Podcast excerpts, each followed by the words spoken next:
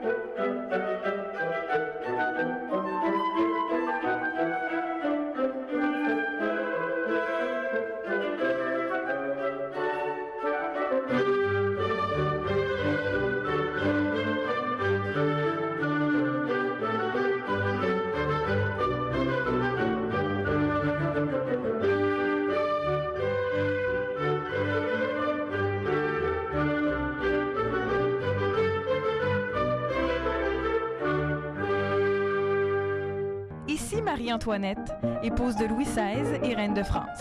Vous écoutez 3600 secondes d'histoire sur les ondes de Chiz 94,3 FM. Toujours sur les ondes de Chiz 94.3, vous écoutez 3600 secondes d'histoire. Et ce soir, nous recevons l'historien Michel Ducharme pour une entrevue intitulée Le concept de liberté au Canada. Michel Ducharme est professeur à euh, University of British Columbia à Vancouver. Il est également, euh, bon, euh, il est originaire du Québec où il a fait une maîtrise à l'Université de Montréal sous la direction euh, de Michel euh, voyons, Dagenet. oui, c'est ça. Et un doctorat à McGill sur justement le concept de liberté au Canada. Doctorat qui a donné le livre Le concept de liberté au Canada à l'époque des révolutions atlantiques 1776-1838. Livre qui s'est mérité le prestigieux prix euh, John A. MacDonald euh, qui récompense le meilleur ouvrage en histoire euh, canadienne décerné, prix décerné par la Société historique du Canada. Et ce soir, nous avons le plaisir de le recevoir pour parler de cet ouvrage, mais également en fait de la poursuite de ses travaux, puisque après s'être intéressé au concept de liberté jusqu'en 1838, il a poursuivi ses recherches jusqu'à peu près à la Confédération. Jusqu'à la Confédération, donc nous traiterons d'abord, euh, c'est ça, des origines, euh, c'est ça, du livre, et euh, nous glisserons par la suite sur ces recherches encore inédites, ma foi. Et donc, bonsoir, Monsieur Ducharme. Bonsoir. Première question qu'on aime toujours poser à, à nos invités. Comment en êtes-vous venu à vous intéresser au concept de liberté? Euh, ben, je donnerai deux réponses. La première, c'est probablement une obsession personnelle, mais on va éviter de faire une psychanalyse euh, à la radio. Euh, L'autre raison, c'est une, c'est en réaction probablement à ce qui se passait à l'université McGill lorsque je faisais mon doctorat. Donc, quand, j'ai fait mon doctorat, j'étais, j'avais un bureau à l'Institut d'études canadiennes de McGill. Un institut que j'ai beaucoup aimé par ailleurs. Et, mais il y, y avait un discours essentiellement par les étudiants qui aimaient opposer euh, les principes américains à la base de la conscience américaine, les principes de life, liberty and the pursuit of happiness, euh, aux principes canadiens, peace, order and good government. Et puis, parce- évidemment, cette opposition-là fait partie de l'identité canadienne-anglaise. Ça permet de bien cadrer l'opposition entre le Canada et les États-Unis. Donc, je, je comprenais parfaitement pourquoi est-ce que ça faisait partie du discours. Sauf que j'arrivais pas à comprendre l'intérêt de cette opposition-là, puisqu'à mon avis, ça fonctionnait pas. On, com- on compare en comparant ces deux triptyques des choses qui se comparent pas. La, version américaine, ça vient de la Déclaration d'indépendance américaine de 1776, alors que le, le triptyque canadien, c'est le préambule de l'article 91 de l'Acte d'Amérique du Nord britannique, euh, article qui définit essentiellement les pouvoirs du gouvernement fédéral. Euh, dans ce cas-là, ben, je suis à peu près convaincu que les Américains n'auraient pas nié que le rôle du gouvernement fédéral américain, c'est d'assurer la paix, l'ordre et le bon gouvernement. On n'a jamais vu un gouvernement qui est là pour assurer la zizanie, l'anarchie, puis euh, la guerre civile. Euh, donc, c'est une opposition qui, qui m'agaçait. Et, après deux ans à être auxiliaire d'enseignement, à écouter les étudiants, ben, ça, imb- mon cerveau s'est imbibé de cette chose-là. Et puis, j'ai voulu répondre à cette, cette idée que, les, que, le Canada et les États-Unis étaient différents sur ce point de vue-là. Euh, L'argument étant que même au 19e siècle, à la fin du 18e euh, siècle, au début du 19e siècle, euh, les Canadiens aussi, qu'ils soient canadiens français, qu'ils soient francophones ou qu'ils soient anglophones, parlaient aussi beaucoup de liberté. Et là, la question à laquelle j'en suis arrivé, mais c'est qu'est-ce que les gens voulaient dire lorsqu'ils utilisaient le mot liberté? Alors, c'est l'origine du livre. Puis justement, comment expliquez-vous un tel engouement pour le concept de liberté au 18e siècle? C'est une énorme question. La, réponse pourrait prendre beaucoup d'heures. Euh, D'une part, la montée probablement de, de l'absolutisme en France, où euh, on se retrouve avec un, système politique avec Louis XIV, donc dans la deuxième moitié du 17e siècle, qui est basé sur l'autorité du roi, qui est très centralisé, ou qui ne fait pas beaucoup de place aux libertés des gens. Ce qui ne veut pas dire que les gens vivaient sous une dictature. Il ne faut pas mélanger l'absolutisme et la dictature moderne. Ça, ce sont des choses qui n'ont rien à voir. Euh, mais quand même, donc on a la, montée de l'absolutisme et par rapport à ça, vous avez le système anglais qui est en train de se réformer avec la, ben, premièrement le Commonwealth des années 1650 et ensuite la glorieuse révolution de 1700 1688 euh, qui lance l'idée euh, d'un contrôle sur le pouvoir du roi. Et là, l'opposition est claire. La, monarchie française est basée sur la souveraineté du roi. La, monarchie, le, système constitutionnel anglais est basé sur la souveraineté du Parlement. Parlement qui inclut le roi, mais qui inclut aussi les deux autres chambres, euh, qui sont la Chambre des Lords et la Chambre, euh, la Chambre des communes. Euh, il y a probablement aussi la révocation de l'édit de Nantes en 1685 qui entre en ligne de cause. La révocation de l'édit de Nantes fait en sorte de mettre à la, de, de, condamner 200 000 huguenots, protestants français, qui cessent d'avoir le droit de pratiquer leur religion et d'être protestants, toute fin utile. Euh, et chez, ces gens-là étaient instruits, ces gens-là étaient, euh, il y en avait qui étaient plutôt aisés, euh, même si théoriquement ces gens-là n'ont pas eu le droit de quitter la France, ils devaient se convertir point à la ligne. Il y en a beaucoup qui ont quitté et ça a créé une armée en Europe, une armée dédiée à la défaite de l'Église catholique et de l'absolutisme français. Euh, donc vous avez ce contexte-là, et puis vous avez rendu au, euh, début, fin du 17e, début du 18e siècle, l'apparition des philosophes les philosophes qui vont euh, contester le pouvoir de l'Église, qui vont contester le pouvoir, l'Église catholique, on s'entend, qui vont contester le pouvoir de l'État monarchique euh, essentiellement français en utilisant le principe de liberté. Parce que le principe de liberté est un principe qui est très subversif. Et c'est ça qui, quand on parle de liberté, c'est pas juste que les gens voulaient avoir le droit de croire en ce qu'ils voulaient ou ils voulaient avoir le droit de parler, c'est que ça remettait en cause les bases mêmes de la société, de l'ordre social et du pouvoir politique. Euh, donc le concept de liberté était celui qui est le concept euh, qui était euh, le plus subversif. Alors c'est ce que les philosophes euh, ont utilisé pour s'attaquer aux grandes institutions de l'époque. Ce concept, justement, vous explorez deux définitions de la liberté dans votre ouvrage, donc la liberté républicaine et la liberté moderne. Est-ce que vous pouvez nous définir justement qu'est-ce que c'est la liberté moderne? Alors la liberté moderne, en fait, le titre, parce a une des critiques que les gens ont fait de mon opposition, c'est le, mot moderne. Euh, ça vient simplement du, euh, de l'opposition que Benjamin Constant avait faite en 1819 dans son discours à l'Athénée royal de Paris, euh, dans un discours où Benjamin Constant avait opposé deux formes de liberté, la liberté des anciens contre la liberté des modernes. Et il avait fait cette opposition-là pour essayer de sauver le principe de liberté après 25 ans de guerre révolutionnaire. Il essayait de dire, oui, mais la liberté, ça reste bon malgré les meurtres, les assassinats, la guillotine et puis la terreur. Il y a quelque chose de bon, mais il y a deux formes de liberté la liberté moderne dans ce, contexte-là.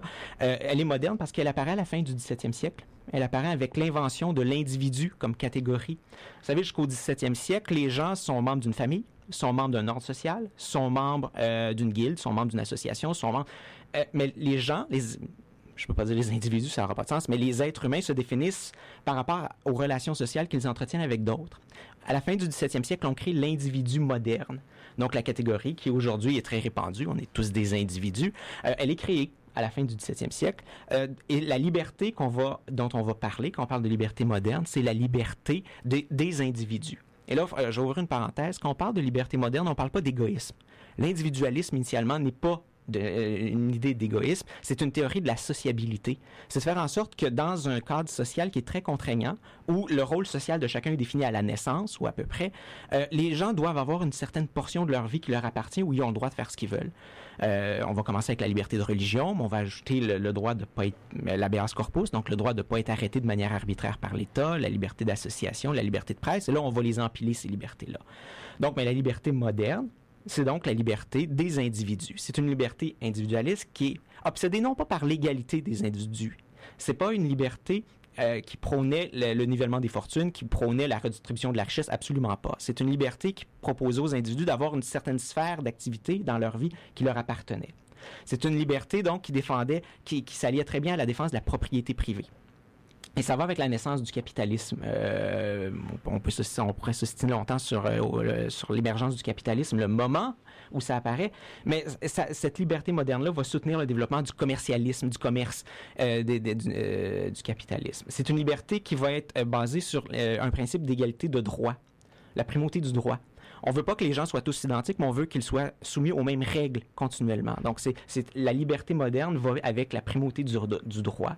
C'est une liberté aussi qui euh, ne fera pas d'obsession avec euh, le concept de souveraineté concept de souveraineté qui va être central à la liberté moderne, on va y revenir, mais n'est absolument pas central à la liberté moderne. En fait, les penseurs de la liberté moderne ont toujours craint l'idée de souveraineté. Et là, je parle pas d'indépendance d'un État, je parle de l'idée qu'il y a une entité X qui qui est la source de toute autorité dans la société. Dans les sociétés d'ancien régime, c'était Dieu.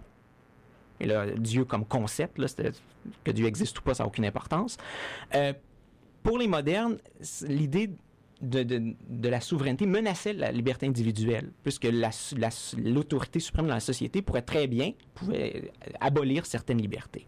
Donc l'idée, c'était de, de confier la souveraineté à une institution euh, qui serait divisée sur elle-même. Et là, on voit l'émergence du Parlement britannique. Le Parlement britannique qui date du 13e siècle, on fête le 8e anniversaire de la Grande Charte cette année, euh, donc le fondement du, parlementarisme anglais.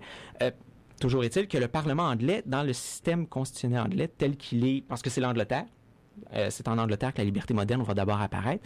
Avec la Constitution, avec la glorieuse Révolution de 1688, on, dit que la souveraineté appartient pas à Dieu, n'appartient pas au roi, elle appartient au Parlement. Le Parlement qui est la somme des intérêts de la société. Donc le, principe monarchique avec le roi, le principe aristocratique, les, propriétaires terriens avec euh, la Chambre des Lords, et les représentants de tous les autres intérêts qui sont dans la société. Là, il faut s'entendre, c'est très limité au 17e siècle. là. Ça va demeurer très limité jusqu'au 20e d'ailleurs. Euh, mais quand même, la Chambre des communes qui représente les, intérêts des, euh, les autres intérêts dans la société. Et l'idée de la liberté moderne, c'est de permettre la compétition des divers intérêts et la collaboration de ces intérêts-là. Donc, dans la liberté moderne, il n'y a pas d'idée qu'il y a un bien général objectif. Au contraire, le bien général, c'est la somme des intérêts communs qui vont négocier des ententes, qui vont essayer de, réaliser certaines choses euh, pour le bien commun, mais le bien commun étant pas étant une finalité, n'étant pas un objectif. Et euh, qu'en est-il de la liberté républicaine? Euh, comment est-ce qu'elle s'oppose ou euh, justement à cette liberté moderne-là? La liberté républicaine, bah, premièrement, son origine est beaucoup plus ancienne. Ça date des républiques grecques dans l'Antiquité, la République romaine. Donc, ça, tradition qui avait disparu au Moyen Âge, mais qui va réapparaître en Italie, principalement avec Machiavel, au euh, 16e siècle. La liberté républicaine, c'est une euh, plutôt que défendre les droits civils des individus, une certaine sphère d'autonomie des individus par rapport au pouvoir, comme la liberté moderne, c'est une liberté qui euh, qui est citoyenne. C'est une liberté qui est participative. Être libre dans, dans le concept républicain, c'est d'abord et avant tout de participer au pouvoir politique. Ça, ça ne signifie pas que les gens qui sont républicains désapprouvent les droits civils, mais ça dit que l'emphase est mis plutôt sur la participation politique. Il y a des implications à cette importance donnée à la participation politique. Et la première, la première, euh, la- première conséquence, c'est l'importance de l'égalité. Et là, on ne parle pas seulement d'une égalité de droit pour les républicains. On parle aussi d'une euh, égalité euh, de fait. Pas nécessairement du nivellement. Là, il n'y a pas de communistes euh, au 17-18e siècle encore que l'abbé de Mably ou même Jean-Jacques Rousseau, des fois, euh, avait des petites tendances. Là, j'ai pas dit marxiste parce que Marx n'est pas né, euh, mais des, des- des- des- euh, un petit côté plus euh, collectiviste, disons. Mais dans l'ensemble, tout ce que ces gens-là voulaient, c'est avoir une société d'individus qui étaient plus ou moins égaux dans les faits, parce que des gens qui étaient plus ou moins égaux dans les faits pouvaient participer à la vie, à la vie politique de manière égale. L'idée, c'est que des gens très riches ne, pouvaient pas, ne, ne devraient pas pouvoir acheter des gens qui sont pauvres. Donc, dis, moi, je suis riche, puis à l'époque, jusqu'au 10 jusqu'au 20e siècle, le vote, 19-20e siècle, le vote se fait à main levée. Ça, se fait publiquement. Donc, c'est très facile de corrompre les gens. On leur dit, ben, si vous votez pour moi, ben, je vais vous donner telle chose. Ça peut se faire en secret, mais euh, les gens, si les gens étaient trop riches, c'était possible d'avoir un impact sur le résultat d'un vote. Donc, la liberté républicaine veut, ou les gens, les tenants de la liberté républicaine veulent effacer les différences sociales qui sont trop grandes. L'idée, c'est pas pas du nivellement, c'est de, de rétrécir les écarts pour faire en sorte que tout le monde soit égal. On veut aussi faire primer l'intérêt général avant les intérêts particuliers. C'est là une grande différence entre les modernes et les républicains. Pour les modernes, il n'y a pas de bien objectif. Le bien, le bien commun va être la somme des intérêts individuels.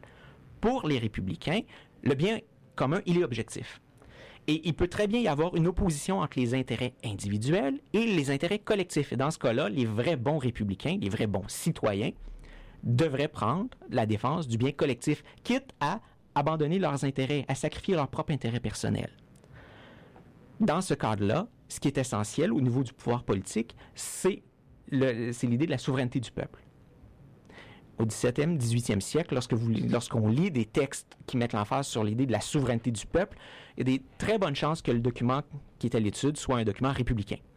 Le peuple est souverain, de lui, et, là, le peuple, c'est pas l'ensemble des individus. Là, on parle d'une fiction au même titre que Dieu est une fiction euh, pour l'ancien régime. Donc, le peuple peut imposer sa vol- dicter sa volonté à qui que ce soit sur le territoire.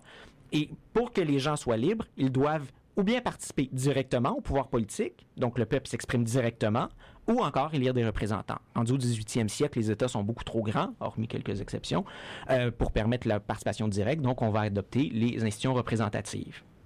Comme les, modernes, d'ailleurs, avaient des institutions représentatives, mais le but n'est pas le même. Pour les modernes, c'est pour permettre aux individus de protéger leurs intérêts. Pour les républicains, la partie, les institutions représentatives, c'est pour permettre aux gens d'être libres. Donc, ce serait, c'est une définition différente de la liberté, très certainement. Et euh, on s'en va maintenant en musique avec euh, euh, un extrait en fait du seul opéra de Beethoven qu'on connaît bien pour ses symphonies mais qu'on connaît peu pour ses œuvres lyriques puisque ben, en fait euh, ses opéras puisqu'il n'en a composé qu'un seul, Fidelio, une œuvre dont en fait le, le- personnage principal dans une certaine mesure pourrait être la liberté puisque bon c'est c'est toujours sous-jacent en trame de fond. Et on s'en va avec le cœur des prisonniers et on vous revient après les pauses publicitaires.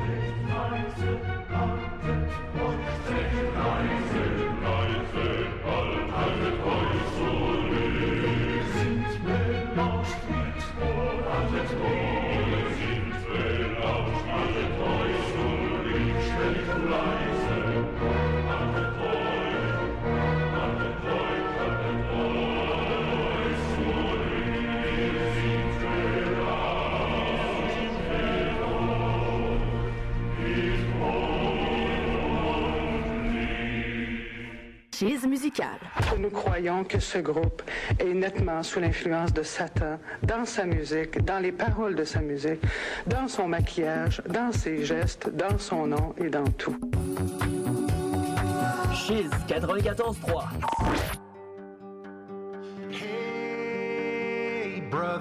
Tu tripes sur la musique électronique, mais t'es tanné d'entendre toujours les mêmes tunes d'Avicii et de Tiesto. DJ Mash, une heure de musique électronique sans interruption. Viens faire des découvertes et entendre de tous les styles, du deep house à l'electro house. Écoute Mash Sound, vendredi soir dès minuit. Un rendez-vous à ne pas manquer sur les ondes de Shields 94.3. Une vidéo, tu la regardes? Et aussitôt qu'elle est finie, ton téléphone sonne et une voix super flippante te dit Lundi 21h, y a rien à voir sur les ondes de Shiz 94.3. On chante, on danse, on parle de cinéma. C'est cool, super puissant et vraiment marrant. Tout en s'amusant. Et vlan. Ouais, je l'ai vu avec Josh le week-end dernier. Comment ça tient avec Josh sans me le dire Ouais, c'était génial Questions, commentaires, demandes spéciales, compose le 88 656 2215 ou écris-nous à studio@chiz.ca pour nous rejoindre. Cheese 94.3, ta radio. radio. La politique, c'est comme patiner sur la glace mince. On ne sait jamais à quel moment il n'y aura pas un trou qui va vous englober. Et c'est fini, vous disparaissez. Toujours sur les ondes de Chiz 94.3, vous écoutez 3600 secondes d'histoire. Et ce soir, nous recevons Michel Ducharme pour parler du concept de liberté au Canada.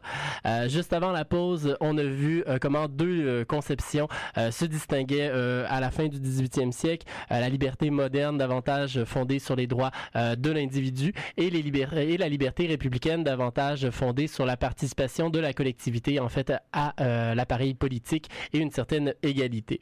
Euh, donc, on sait que ces euh, questions-là vont animer en fait, bon, les principaux euh, penseurs, notamment bon de la Révolution française, de la Révolution américaine.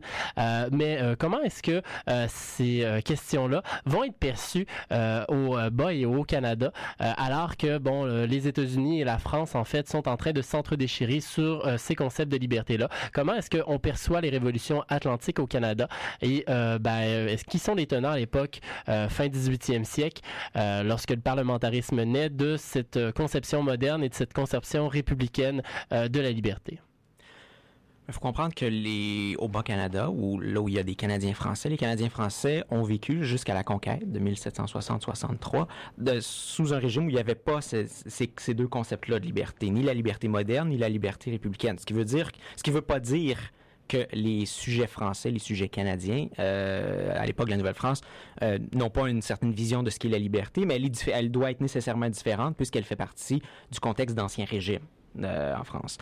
La, la colonie est conquise en 1760, passe définitivement sous le giron britannique en 1763, euh, ce qui fait en sorte que lorsque la Révolution américaine débute, la Révolution américaine,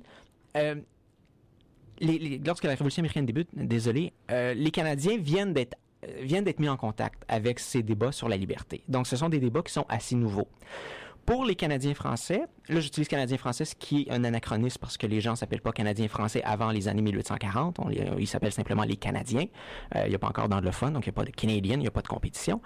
Pour ces gens-là, le vrai problème dans les années 1760-70, c'est de ne pas être assimilé c'est de survivre comme entité ethnique distincte. Je dis ethnique sans dire nationale parce qu'il n'y a pas de cette identité nationale. Il n'y a personne qui prétend faire partie d'une nation à ce moment-là.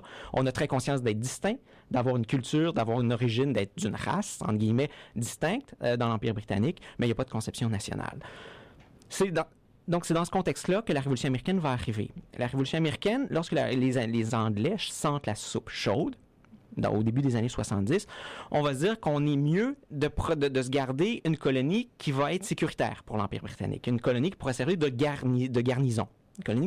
Et là, on regarde la carte, il y a 13 colonies américaines qui sont pas très safe, qui, semblent plutôt euh, aller vers un côté rebelle. On sait pas à qu'est-ce que ça va donner. Il n'y a pas question de téléologie, mais on sait que ça va mal finir. Donc, on veut se garder un- euh, la, la loyauté d'au moins une colonie. Et là, ce qu'on va faire, c'est l'acte de Québec de 1774. Par l'acte de Québec de 1774, le gouvernement britannique va garantir l'existence des Canadiens, des, des, Canadiens français en reconnaissant le droit civil français, en reconnaissant donc le système seigneurial, en reconnaissant le droit d'exister à l'Église catholique. L'Église catholique n'a pas le droit d'exister en Angleterre jusqu'en 1829, jusqu'à l'émancipation des catholiques. Or, pour essayer de calmer le jeu et de garder la loyauté des Canadiens, on garantit l'existence de l'Église catholique. Euh, on la reconnaît pas, on l'établit pas comme Église officielle, puisqu'on va établir plutôt l'Église d'Angleterre, mais on va, euh, permettre aux Canadiens français d'être catholiques. On va imposer, euh, par exemple, la dîme les gens vont être obligés de payer la dîme à l'Église catholique, droit qui a fait partie du droit québécois jusqu'en 1991 quand même, officiellement. Il n'était plus appliqué depuis la Révolution tranquille, mais faisait partie du droit. Lorsque les, rebelles américains commencent à s'agiter, 1775, ils envahissent même la colonie, euh, ce qu'on appelle la province of Quebec à ce moment-là, euh, les Américains vont envoyer trois lettres aux Canadiens français, on va leur, aux Canadiens français en leur disant joignez-vous à nous. Euh, nous, on se bat pour la liberté, la liberté de tout le monde, la liberté de tous les coloniaux. Euh, vous vivez sous un régime où il n'y a même pas de chambre d'assemblée. Est-ce que vous vous rendez compte de l'horreur de la chose? Euh, et on va envoyer trois lettres. Euh, le Congrès continental va envoyer ces trois lettres-là, ce qui est un, mélange un peu de, liberté moderne et liberté républicaine. Si vous lisez ces lettres-là, c'est un peu bizarre comme mixte. Ce qui est parfaitement normal, puisque les gens à l'époque n'ont pas conscience d'avoir d'avoir affaire à deux concepts distincts. On, peut le voir en tant qu'historien 200 ans plus tard. Sur le coup, c'était pas mal plus compliqué de le remarquer. Donc, on envoie ces lettres-là, mais les Canadiens français vont opter, d'une manière générale, euh, pour la neutralité. Pourquoi? Parce qu'ils n'ont aucune idée qui va gagner. Et la dernière chose qu'ils veulent, c'est du côté du perdant, encore une fois. Donc, tant et aussi longtemps que les, rebelles américains qui envahissent la colonie. D'ailleurs, les Américains vont être dans la colonie euh, à la fin, à l'automne 1775 jusqu'en mai 1776, donc pourquoi 5-6 mois. Tant et aussi longtemps que les, rebelles américains euh, ont de l'argent pour payer les biens, les Canadiens français leur vendent ce qu'ils veulent.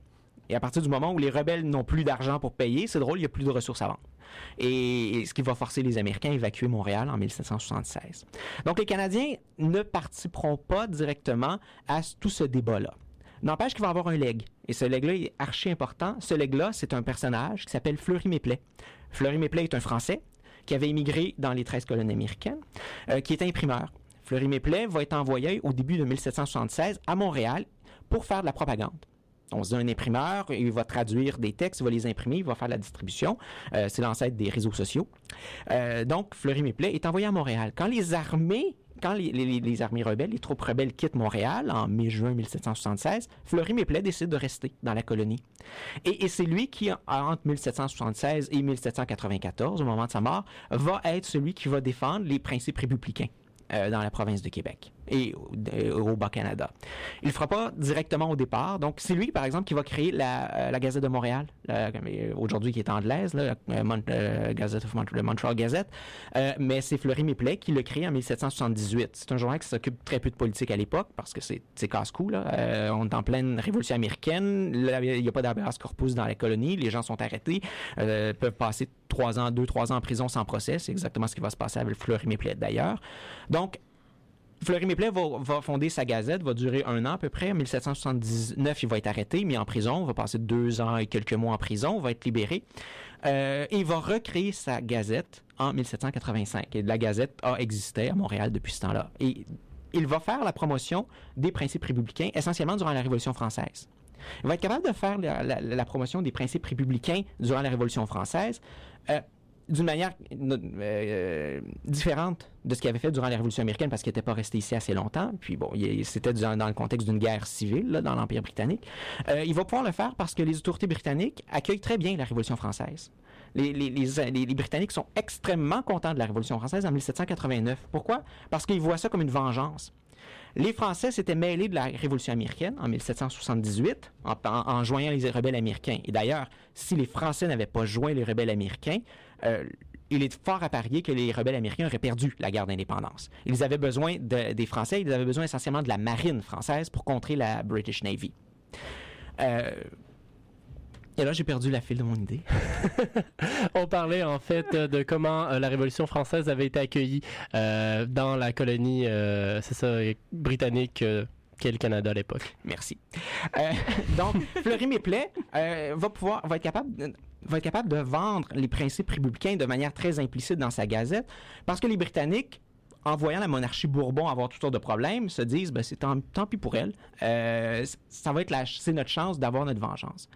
Donc, Fleury Méplet, entre 1789 et 1792, euh, va promouvoir certains principes républicains. Mais là, je dis promouvoir avec des guillemets, dans la mesure où il n'y a pas de page éditoriale dans la, Gazette de, Montréal. Il va le faire en reproduisant des textes. Textes de Thomas Paine, des textes essentiellement de- d'Emmanuel Seyès, des textes essentiellement républicains. On- jamais on- on- il va reproduire dans, dans son journal des textes qui défendent la liberté moderne. C'est toujours la liberté républicaine. On va donner des, on va parler de Louis XVI en parlant du bon roi patriote. Et là, c'était une influence du vicomte de Bolingbroke, qui était aussi un républicain anglais dans les années, euh, au début du 18e siècle. Et là, on voit la référence. Il, va publier un texte qui va être signé Sydney, qui fait référence euh, au Commonwealth Man Algernon Sidney, qui, avait, qui, était mort sur l'échafaud en 1780 1683. Donc, c'est très subtil la manière dont il le fait, mais c'est suffisant, c'est suffisant pour promouvoir une certaine vision républicaine des choses. Donc, euh, si je comprends bien, on est parti un peu d'une vision euh, de liberté moderne pour tendre plus vers une, vision de liberté républicaine. Est-ce qu'il y a des gens qui s'opposent à cette liberté républicaine-là au Canada ou comment c'est accueilli? Ben, les autorités, en partant. Les autorités s'opposent euh, à, cette, euh, à la liberté républicaine. La liberté républicaine est promue par, euh, bon, Fleury Méplet, il va y avoir Henri de Mézières qui va le faire aussi, mais ça, reste des individus très limités. C'est des œuvres individuelles. À ce moment-là, il n'y a pas de collectif, il n'y a pas de groupe, il n'y a pas de parti politique, évidemment. Donc, ça reste limité. Ceux qui s'opposent, c'est le gouvernement britannique. Le gouvernement britannique se retrouve dans une, dans une situation assez intéressante. Il a créé l'acte de Québec, il l'a adopté, l'acte de Québec en 1774, le Parlement britannique l'a adopté. Euh, c'est une constitution qui ne permettait pas de représentation. Euh, il n'y avait pas d'institution représentative. Pourquoi? Parce qu'on était prêt à reconnaître aux Canadiens français des droits civils, mais certainement pas des droits politiques, parce qu'on ne leur faisait pas confiance. Or, après l'indépendance américaine, c'est difficile en Amérique de dire aux Canadiens français qu'ils n'ont pas le droit à des institutions ou, ou- ou aux loyalistes. Mais en fait, c'est d'ailleurs les loyalistes qui vont la demander essentiellement. Les loyalistes, ce sont les gens qui étaient américains, qui, lorsque la Grande-Bretagne perd et signe euh, le traité de Paris, le traité de Versailles en 1783, euh, vont quitter. La majorité des loyalistes n'ont pas quitté, en fait. Ils sont allés vers l'ouest. Euh, ils ont changé de place dans les, aux États-Unis. Mais il y en a quand même 80 000 qui vont quitter la Nouvelle République. Et de ces 80 000-là, il y en a euh, entre 30 et 40 000 qui vont finir en Amérique du Nord britannique, principalement en Nouvelle-Écosse, mais encore une petite partie euh, dans la province de, Québec. Ces gens-là demandent se sont outrés quand ils arrivent dans la colonie. Ils ont tout quitté, certainement pas pour se retrouver dans une colonie française. Certainement pas pour se retrouver avec un régime seigneurial, donc ils veulent rien savoir, euh, à une place où l'Église catholique est reconnue. Rappelons-nous que l'anticatholicisme est rampant dans les 13 colonies. Il y a juste 2 de catholiques dans les 13 colonies et l'anticatholicisme est marqué. Euh, se retrouver dans une colonie où il n'y a pas de d'assemblée représentative. Et c'est pas parce que les gens demandent une assemblée représentative qui sont nécessairement républicains. Euh, la Chambre des communes fait partie du système anglais. Pour les loyalistes, la Chambre d'assemblée, c'est un droit de naissance. Ils ont le droit de se taxer eux-mêmes, ce qui n'est pas exagéré comme demande. Quelques Canadiens français vont aussi participer à, ce débat-là. Ce qui fait que dans les années 16- 1780, les Britanniques veulent absolument empêcher le républicanisme de s'établir dans la colonie. C'est comme un virus, ils veulent empêcher la contagion républicaine, si vous voulez. Euh, et pour ça, ils doivent repenser euh, la Constitution canadienne. Et ce qu'ils vont faire, c'est qu'ils vont adopter la constitutionnelle de 1791 qui contient deux grandes clauses. La première, c'est la division du Haut et du Bas-Canada. Le Bas-Canada sera une colonie essentiellement française avec une forte minorité anglaise qui va être très puissante. Et le Haut-Canada sera une colonie qui pourrait être anglaise elle le veut. D'ailleurs, c'est les premières lois adoptées par la législature au canadienne en 1792, c'est de transformer la colonie en colonie britannique. Donc, on abolit tous les, statuts français, les, les lois françaises, et on réinstaure le common, le, le common law, on réinstaure tout ce qui était britannique. Donc, ça, c'est la première, euh, la première chose. La deuxième chose, c'est qu'on crée une chambre d'assemblée. On crée des législatures. C'est la naissance du parlementarisme au, Québec et en Ontario. Le parlementarisme existait déjà euh, en, Nouvelle-Écosse depuis 1758, au Nouveau-Brunswick depuis 1784 et puis en Nouvelle-Écosse depuis 1776. Mais en 1791, on crée le régime parlementaire. Et le but du régime parlementaire, c'est de donner aux colons du Haut et du Bas-Canada des institutions représentatives, mais de faire en sorte que ces institutions-là n'aient pas de pouvoir. On les crée dans le cadre du gouvernement mixte. Et c'est brillant ce que les Britanniques ont fait, en fait. Enfin, on peut être d'accord ou pas, mais c'était quand même brillant, il faut le reconnaître. On donne aux Canadiens et aux, gens du aux loyalistes des institutions qui reprennent les institutions britanniques. Donc, le pouvoir législatif va appartenir à une législature coloniale avec un gouverneur qui représente le roi. En fait, il y a un fonctionnaire du Colonial Office, il n'y a rien de plus, mais bon, théoriquement, il représente le roi. Il y a un conseil législatif nommé qui représente l'aristocratie. Il n'y a pas d'aristocratie, mais bon, on les nommera, c'est tout. Et une chambre d'assemblée. Or, la Chambre d'Assemblée n'a dans les faits aucun pouvoir, sauf celui de voter les subsides. Et quand on parle des subsides, c'est le budget de la colonie, mais c'est seulement une partie du budget de la colonie, parce qu'il y a la couronne possède plein de revenus qui lui appartiennent en propre. Donc, l'Assemblée est là, est créée, donc on donne au peuple, qui n'est pas un peuple républicain, ce qui n'est pas la fiction du peuple souverain, mais simplement on donne à la populace, si vous voulez, une chambre pour être représentée, mais cette chambre-là ne pourra rien faire si elle n'a pas l'aval du Conseil législatif, qui représente euh, le Conseil législatif qui représente euh, l'élite de la colonie. Et très rapidement, ça va être l'élite marchande et l'élite euh, anglophone. Et sans l'accord du gouverneur qui représente le gouvernement métropolitain, qui pourra toujours refuser de donner son accord aux lois. Donc, le gouvernement britannique va essayer de donner des institutions représentatives aux deux Canada pour empêcher la dissémination des, des principes républicains. Et ça va marcher. Ça va marcher parce qu'au Canada, les gens viennent d'arriver, les loyalistes, là. Ils viennent de, de l'État de New York, ce sont des pionniers. Euh, il n'y a rien en Ontario. Euh, il faut qu'ils dé- qu'ils défrichent. Euh, donc, ce sont des gens, pour les 10-15 premières années, vont simplement s'établir, vont essayer de se créer une vie au milieu de nulle part. La question politique n'est pas une priorité pour ces gens-là. Manger-les davantage. Pour le Bas-Canada, les Canadiens français ont jamais connu d'institution représentative. Jamais. Aucune de leurs institutions avait été représentative. Jamais le droit de vote, jamais le droit de... Donc, pour les Canadiens français, à partir de 1791, ben, faut apprendre. Et là, ce qu'on va faire, c'est que les Canadiens euh, français vont, les- les- les- les- l'élite, les députés, vont commencer à lire les traités britanniques. William Blackstone, euh, Jean-Louis Delolme, qui est un Suisse, mais qui avait écrit sur la Constitution anglaise. Et là, on va se retrouver dans la situation où euh, les Canadiens français, plus ils vont lire les constitutionnalistes britanniques, plus ils vont s'imbiber des principes de la liberté moderne, et plus ils vont les défendre, les principes de la liberté moderne.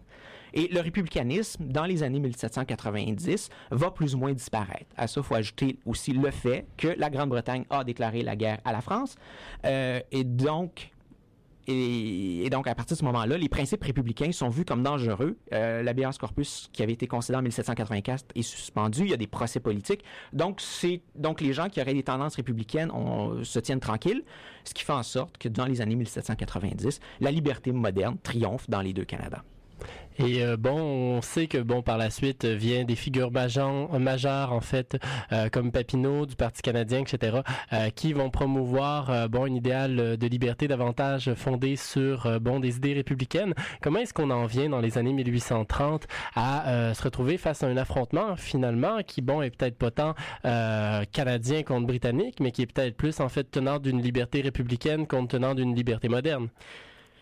En fait, c'est un long processus. Donc, on, se retrouve au début du 19e siècle, dans les années 1800. Euh, et là, les Canadiens, et aussi les anglophones, des, certains Britanniques, euh, comprennent l'astuce du gouvernement britannique. Je dis astuce sans qu'il y ait de méchanceté, mais l'idée de donner des institutions représentatives qui n'aient pas trop de pouvoir pour faire en sorte de... C'est comme des enfants, là, on leur donne un jouet puis ils se tiennent tranquilles. Rendu dans les années 1806, 1807, euh, les Canadiens commencent à réaliser que, OK, là, ils ont compris le principe, ils comprennent, et là, ils voient les différences entre le régime colonial et le régime métropolitain. Et là, ils vont lire les constitutionnalistes britanniques encore, et ils vont trouver trois réformes. Ils vont d'abord demander, entre 1806 et 1810, la création d'un cabinet. L'idée que le gouverneur doit avoir des conseillers qui le conseillent vraiment et qui portent la responsabilité des actes de l'exécutif, exactement comme le cabinet que, que nous avons actuellement, ce qui n'existe pas d'ailleurs à l'époque dans la colonie. C'était, important de le dire, c'était une réforme demandée par Pierre Bédard qui était absolument originale. Elle n'avait jamais été définie par aucun constitutionnaliste anglais. Les constitutionnistes anglais avaient jamais défini le principe de cabinet, le principe des ministres, le principe. C'était une par convention constitutionnelle. Et Pierre Bédard est le premier dans l'Empire britannique à s'asseoir et à essayer de réfléchir comment est-ce que ça fonctionne vraiment et à le mettre sur papier. Les Britanniques vont euh, donner aux, aux Canadiens, euh, aux bas Canadiens, une fin de non-recevoir. Bon, ben, quand les Canadiens comprennent qu'ils peuvent pas gagner cette bataille-là, qu'ils sont un peu trop euh, avant-gardistes, on va opter pour la deuxième réforme possible dans le cadre de la liberté moderne, de la Constitution britannique, qui est euh, l'impeachment, le, pouvoir de destitution des fonctionnaires qui ont commis des actes qui sont, euh, inappropriés. Donc, on va d'abord poursuivre, on va, d'abord, dans les années 1810, demander la destitution de, juges. Le juge Sewell, le juge Monk. Euh, en disant ce sont des gens qui ne méritent pas leur place. Or, il n'y a pas de tribunal dans la colonie, un tribunal d'impeachment, un tribunal de destitution. En Angleterre, il y en a un, c'est la Chambre des Lords. Euh, ça existe dans la Constitution américaine, d'ailleurs. On l'a vu avec Bill Clinton. Euh, au Canada, ça n'existe pas. Alors, après quelques années, on se rend compte que ça va nulle part. Donc, il faut abandonner. Et finalement, on va demander euh, le contrôle de, de tous les revenus de l'État, le contrôle total des subsides et de tous les revenus de l'État. C'est à partir de 1818 à peu près où on va vraiment se concentrer sur cette demande-là. Or, entre 1818 et 1828, les Canadiens vont demander le contrôle de tous les revenus de l'État en disant oui, mais c'est notre argent, ce sont nos taxes, ce sont nous qui les votons, ce sont nous qui devrions tout administrer. Le gouvernement, et le gouvernement britannique va dire non jusqu'en 1828. En fait, le gouvernement britannique était prêt à dire oui à une condition, c'est que l'Assemblée vote une liste civile à long terme. La liste civile, ça aurait été que l'Assemblée garantisse le paiement des salaires des gens qui étaient reliés au pouvoir exécutif, donc le- gouverneur, euh, certains conseillers, et aussi euh, du pouvoir judiciaire. Donc, que les juges soient payés. Peu importe que les luttes qu'il y aurait entre l'Assemblée, le Conseil et le gouverneur, on se retrouverait quand même dans une situation où tout le monde aurait leur salaire. Donc, il n'y aurait pas de, de- problème euh, à ce niveau-là. L'Assemblée ne peut pas accepter parce que la majorité de son budget sert à payer les salaires. Donc, adopter une liste civile à long terme, c'était se condamner à l'insignifiance. Donc, l'Assemblée refuse. La demande britannique n'était pas insensée, la réponse canadienne était la seule qui était censée. Après 20 ans de, lutte pour avoir des réformes dans le cadre du constitutionnalisme britannique, les réformistes doivent bien reconnaître qu'ils n'ont rien obtenu. L'Angleterre s'est montré, le gouvernement britannique s'est montré sympathique à certaines occasions, mais ils n'ont rien obtenu. La Constitution, en 1828, le système politique est absolument identique au système de 1791. Rien n'a été obtenu, rien n'a été changé. Et c'est là que ce qui va se passer, c'est une transition. Les, les patriotes, comme les républicains, comme les, les rebelles américains d'ailleurs, vont commencer à se demander, mais si on ne peut pas obtenir les réformes dans le cadre du constitutionnalisme britannique, si le Parlement britannique ne veut pas nous donner ce qu'on demande comme réforme, quel argument on peut utiliser? Après tout, le Parlement britannique, c'est la, c'est la source de la souveraineté. Une fois que le pouvoir souverain a dit non, ben c'est non. Alors, comment trouver un argument qui va réussir à contrecarrer le Parlement britannique? Contrecarrer. Ben, la solution, c'est euh, le peuple. L'Assemblée représente le peuple, et ça, on le dit, ça fait 30 ans. Alors, le peuple, qui, était, qui faisait partie de la législature bas canadienne, qui représenterait un tiers du pouvoir, les deux autres tiers étant le conseil législatif, comme le Sénat de l'époque, et le gouverneur, le peuple, donc d'un tiers du pouvoir législatif, va commencer à dire non, non, nous, on ne représente pas le peuple là, du certains intérêts qui sont pas liés au conseil, au gouverneur, on représente le peuple républicain. Et tranquillement, il va y avoir un mouvement où les réformistes vont devenir républicains en disant non, non, mais nous, vous n'avez pas le droit de nous refuser nos réformes. Là, allumez tout le monde. Là. Nous, on parle pour le peuple, le peuple est souverain, vous allez nous donner ce qu'on veut, point à la ligne. Euh, et là, on va commencer à voir la rhétorique du peuple euh, qui va se faire. Et la demande principale qu'on va faire en tant que républicain, on va se concentrer non pas sur le pouvoir exécutif. Les patriotes n'ont jamais demandé le système de cabinet, n'ont jamais demandé un gouvernement responsable. Parce qu'un gouvernement responsable, ça consacre le pouvoir de la couronne. Encore aujourd'hui, au Canada, le pouvoir central, quand on regarde les institutions canadiennes, c'est le cabinet qui est important. C'est pas le Parlement. Théoriquement, c'est le Parlement. Dans les faits, c'est le cabinet. Si un parti contrôle la majorité des sièges à la Chambre des communes, le gouvernement majoritaire, il fait ce qu'il veut pendant quatre ans. Même chose au Québec, à l'Assemblée nationale. Les patriotes, ils ne sont pas intéressés du tout au pouvoir exécutif parce qu'en étant républicains, ils sont intéressés au pouvoir législatif. Le droit des gens de participer au pouvoir politique. Donc, ils vont se concentrer sur le pouvoir législatif, le conseil législatif. On va commencer à demander l'élection du conseil législatif. Et ça va être ça la grande demande des patriotes dans les années 1830. Dire, non, non, mais l'Assemblée elle est élue, le conseil législatif devrait aussi être élu et la législature, donc, représentera la volonté du peuple souverain. Et là, on va opposer peuple souverain euh, au Parlement britannique. Évidemment, dans ce cadre-là, euh, vous avez donc vous avez les, réformistes qui deviennent républicains, mais vous avez les gens qui sont membres de l'élite, les membres qui sont les gens qui sont membres des conseils, du conseil législatif essentiellement, qui eux sont complètement contre. Un, D'une part, ils perdraient leur siège, ce qui n'est pas, une bonne idée pour eux. Euh, et ces gens-là se disent non, non, mais nous, on est comme une garantie pour qu'il n'y ait pas d'exagération, que, les droits et libertés de chacun soient, euh, ça c'est la rhétorique, on s'entend, Euh, que les droits de chacun ne soient pas brimés. Parce que si le peuple contrôle les deux chambres, le peuple va faire ce qu'il veut. À partir des années, 1800, des, années 1830, on se retrouve avec des réformistes qui demandent des réformes dans un cadre républicain et des constitutionnels qui refusent des réformes dans un cadre constitutionnel. Ce qui est intéressant, c'est que les gens vont utiliser le même vocabulaire. Les deux camps vont parler de liberté, les deux camps vont parler d'égalité, les deux camps vont parler de propriété, euh, mais on ne le fait pas du tout dans le même sens. Ce qui fait en sorte que les gens, dans les années, en 1836-37, parlent même si- là, on va oublier le fait qu'il y en a qui parlent anglais puis il y en a qui parlent français. Disons qu'ils parlent un langage qui- où ils peuvent se comprendre, ils comprennent les mots. Euh, ils parlent deux langages différents. Les, les patriotes parlent un langage républicain, les constitutionnels parlent un langage constitutionnel ou un langage moderne. Quand un dit liberté, l'autre comprend le mot dans un sens totalement différent. Et là, ils ne s'entendent plus, ils ne peuvent plus se comprendre. C'est pas une question de mauvaise volonté, encore qu'il y en avait probablement un peu, mais c'est que les gens pensent dans deux cadres très différents et lorsqu'ils utilisent certains mots, euh, les mots n'ont pas la même valeur, n'ont pas la même signification. Ce qui fait que les, à partir de 1836, les compromis entre les deux camps sont devenus impossibles. Parce que les gens ne se comprennent plus et ce, que, ce qui est légitime pour les uns devient totalement illégitime pour les autres. C'est ce qui explique un peu bon la montée justement des affrontements entre les deux camps. Malheureusement, c'est tout le temps dont nous disposions. Ça passe vite une heure et euh, bon, euh, il faudra euh, se tourner vers votre ouvrage pour être capable d'en savoir davantage sur le sujet. Excellent ouvrage publié chez McGill's Queen's University Press et qui bon peut être commandé dans la plupart des librairies au Québec. Et on s'en va maintenant avec la marche de couronnement issue de l'opéra Le Prophète de Meyerbeer, opéra basé sur un livret d'Eugène Scribe et d'Émile Deschamps d'après l'œuvre L'essai sur les mœurs et l'esprit des nations de Voltaire. Et oui, euh, c'est un opéra basé sur une œuvre de Voltaire dont l'intrigue est basée sur la vie de Jean de Leyde, chef protestant des anabaptismes et autoproclamé roi de Sion. Donc euh, on se quitte sur la marche du couronnement et on vous retrouve la semaine prochaine.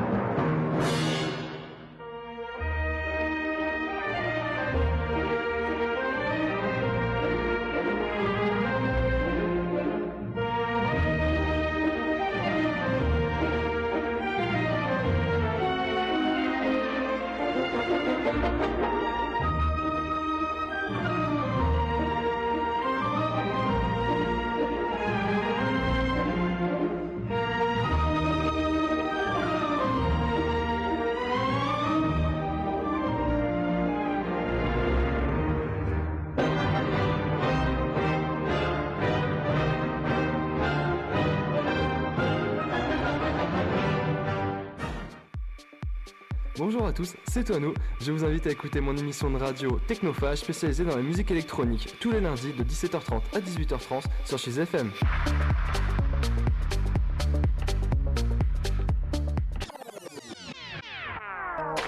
N'hésitez pas à visiter ma page Facebook Technophage pour être au courant de la programmation de la soirée, des playlists ainsi qu'un direct pour le podcast de l'émission.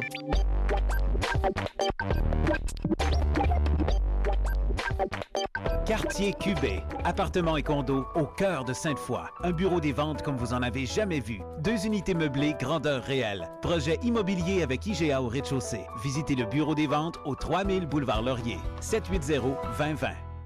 Quartier Cubé, appartements et condos au cœur de Sainte-Foy. IGA au rez-de-chaussée, électroménager fourni, cours intérieur privé aux résidents et chalet urbain. En location à partir de 650 par mois ou à l'achat 160 000 Quartier Pour rester à l'affût du meilleur de la scène locale québécoise, il suffit d'écouter l'émission La Tête à Papineau. De Rouen-Noranda jusqu'à Rimouski en passant par Allemand, La Tête à Papineau vous propose un survol de ses